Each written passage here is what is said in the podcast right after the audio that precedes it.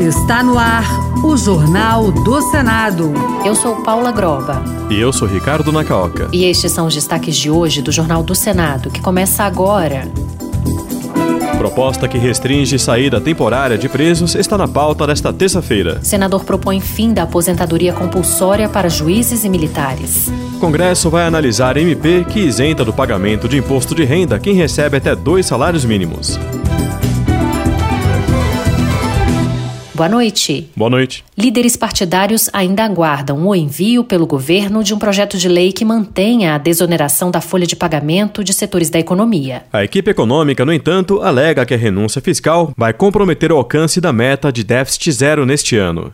Repórter Érica Christian. As lideranças aliadas deverão retomar esta semana as negociações para resolver o impasse sobre a reoneração da folha de pagamento. Em resposta à derrubada de um veto no ano passado, o presidente Lula editou uma medida provisória com a volta da cobrança escalonada da contribuição previdenciária de até 20% sobre a folha de pagamento de 17 setores da economia. O líder do governo no Congresso Nacional, Randolfo Rodrigues, do Amapá, diz que o acordo já firmado é para o envio de um projeto de lei tratando exclusivamente da reoneração da folha evoluímos no sentido desse tema ser separado do âmbito da medida provisória e o restante dos temas ser enfrentado no âmbito da medida provisória. Per-se a parte da desonação relativa aos municípios e às compensações tributárias. O autor do projeto da desoneração da folha de pagamento, senador Efraim Filho, do União da Paraíba, avisou ao ministro da Fazenda, Fernando Haddad, que o Congresso Nacional deverá manter o benefício aos 17 setores da economia Economia durante a votação do projeto de lei. Então vamos aguardar, venha o PL, vamos debater e claro que se o PL vier longe daquilo que o Congresso já decidiu, o caminho será mais uma vez fazer valer a mensagem do Congresso. A medida provisória da reoneração também trata da cobrança previdenciária dos pequenos municípios, do fim da isenção de impostos para empresas do setor de eventos, o PERSE, e da limitação da compensação de créditos judiciais. Quatro projetos voltados para a modernização dos processos administrativo e tributário do país serão discutidos por especialistas no Senado esta semana. Os projetos apresentados pelo presidente Rodrigo Pacheco tiveram origem em sugestões de uma comissão de juristas criada em 2022. O repórter Alexandre Campos tem os detalhes. Uma das propostas define regras para a mediação tributária envolvendo a União. Por esse método, um mediador, por meio de ferramentas e habilidades próprias, visa encontrar um consenso entre as partes.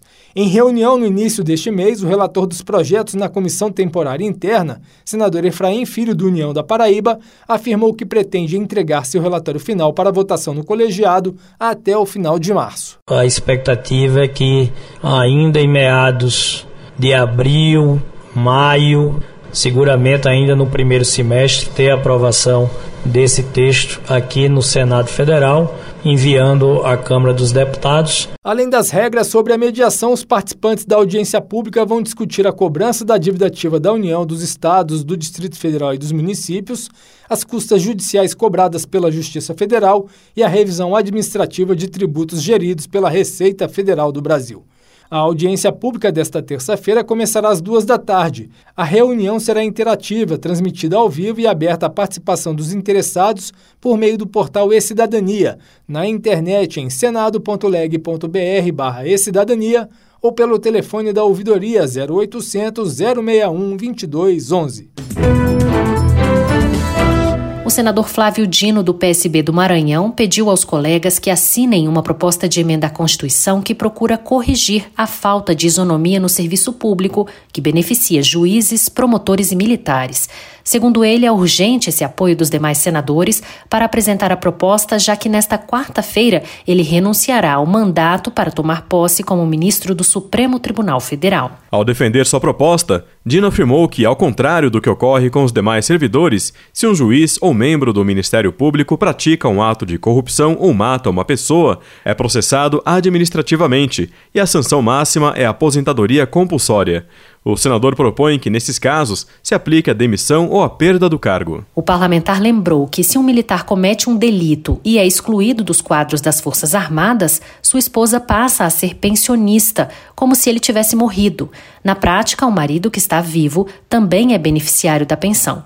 Ele explicou que a proposta de emenda à Constituição elimina essa possibilidade. Eu tenho certeza que a imensa maioria dos juízes, promotores e militares haverão de concordar com essa proposta. Porque a imensa maioria dessas categorias profissionais é composta por pessoas sérias, que não temem, obviamente, amanhã responderem a um processo.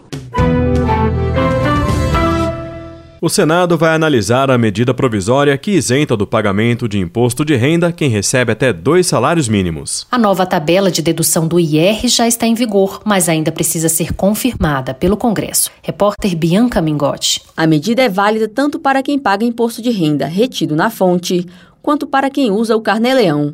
O texto altera a primeira faixa da tabela progressiva mensal do tributo, que antes era de até R$ 2.112. A nova tabela do imposto de renda começa a valer ainda em fevereiro e, de acordo com o governo, 15,8 milhões de brasileiros ficarão livres dos tributos. A isenção abrange empregados, autônomos, aposentados, pensionistas e outras pessoas físicas que recebem até dois salários mínimos. Segundo o Ministério da Fazenda, a medida promoverá impactos positivos na renda das famílias, inclusive aumentando a capacidade de consumo. Para o senador Everton do PDT do Maranhão, o ajuste pode estimular o crescimento da economia do país. Você fazer esse ajuste depois de anos, poder saber que quem ganha até dois salários mínimos vai estar isento também do imposto de renda, 2.800 e poucos reais, é de fundamental importância e vai dar, sem dúvida nenhuma, uma aquecida maior ainda na economia brasileira. A medida provisória já está em vigor, mas precisa ser votada na Câmara dos Deputados e no Senado para virar lei.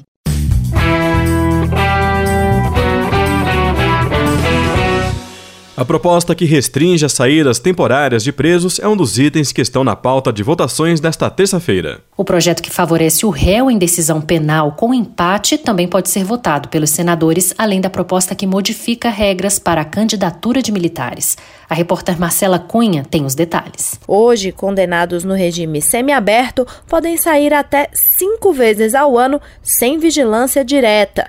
O relator, senador Flávio Bolsonaro, do PL do Rio de Janeiro, estabeleceu que a única exceção será a saída para estudar de presos com bom comportamento. Para a senadora Damares Alves, do Republicanos do Distrito Federal, a medida vai ampliar a sensação de segurança da sociedade. O feriado é nosso que pagamos imposto. O feriado é da família para ter lazer e as famílias ficando trancadas em casa durante o feriado com medo dos presos que estão em saidinha temporária sem nenhum critério. O projeto estabelece ainda que os presidiários serão submetidos a exames criminológicos para a progressão de regime. O objetivo, segundo o texto, é comprovar se há autodisciplina, baixa periculosidade e senso de responsabilidade. Na quarta-feira, os senadores vão discutir a proposta que favorece o réu quando houver um empate em julgamentos de tribunais superiores, com regras diferenciadas para o Supremo e o STJ. Se algum integrante das cortes estiver ausente, o julgamento será suspenso, inclusive em casos de espera até um novo ministro ser empossado. O texto também especifica que qualquer autoridade judicial, no âmbito de sua competência,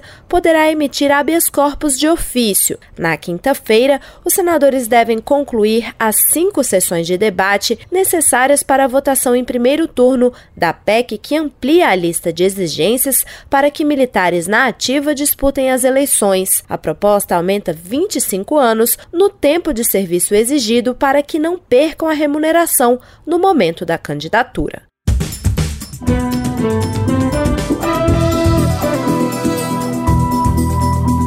Com trabalhos técnicos de Eliseu Caires, o Jornal do Senado fica por aqui.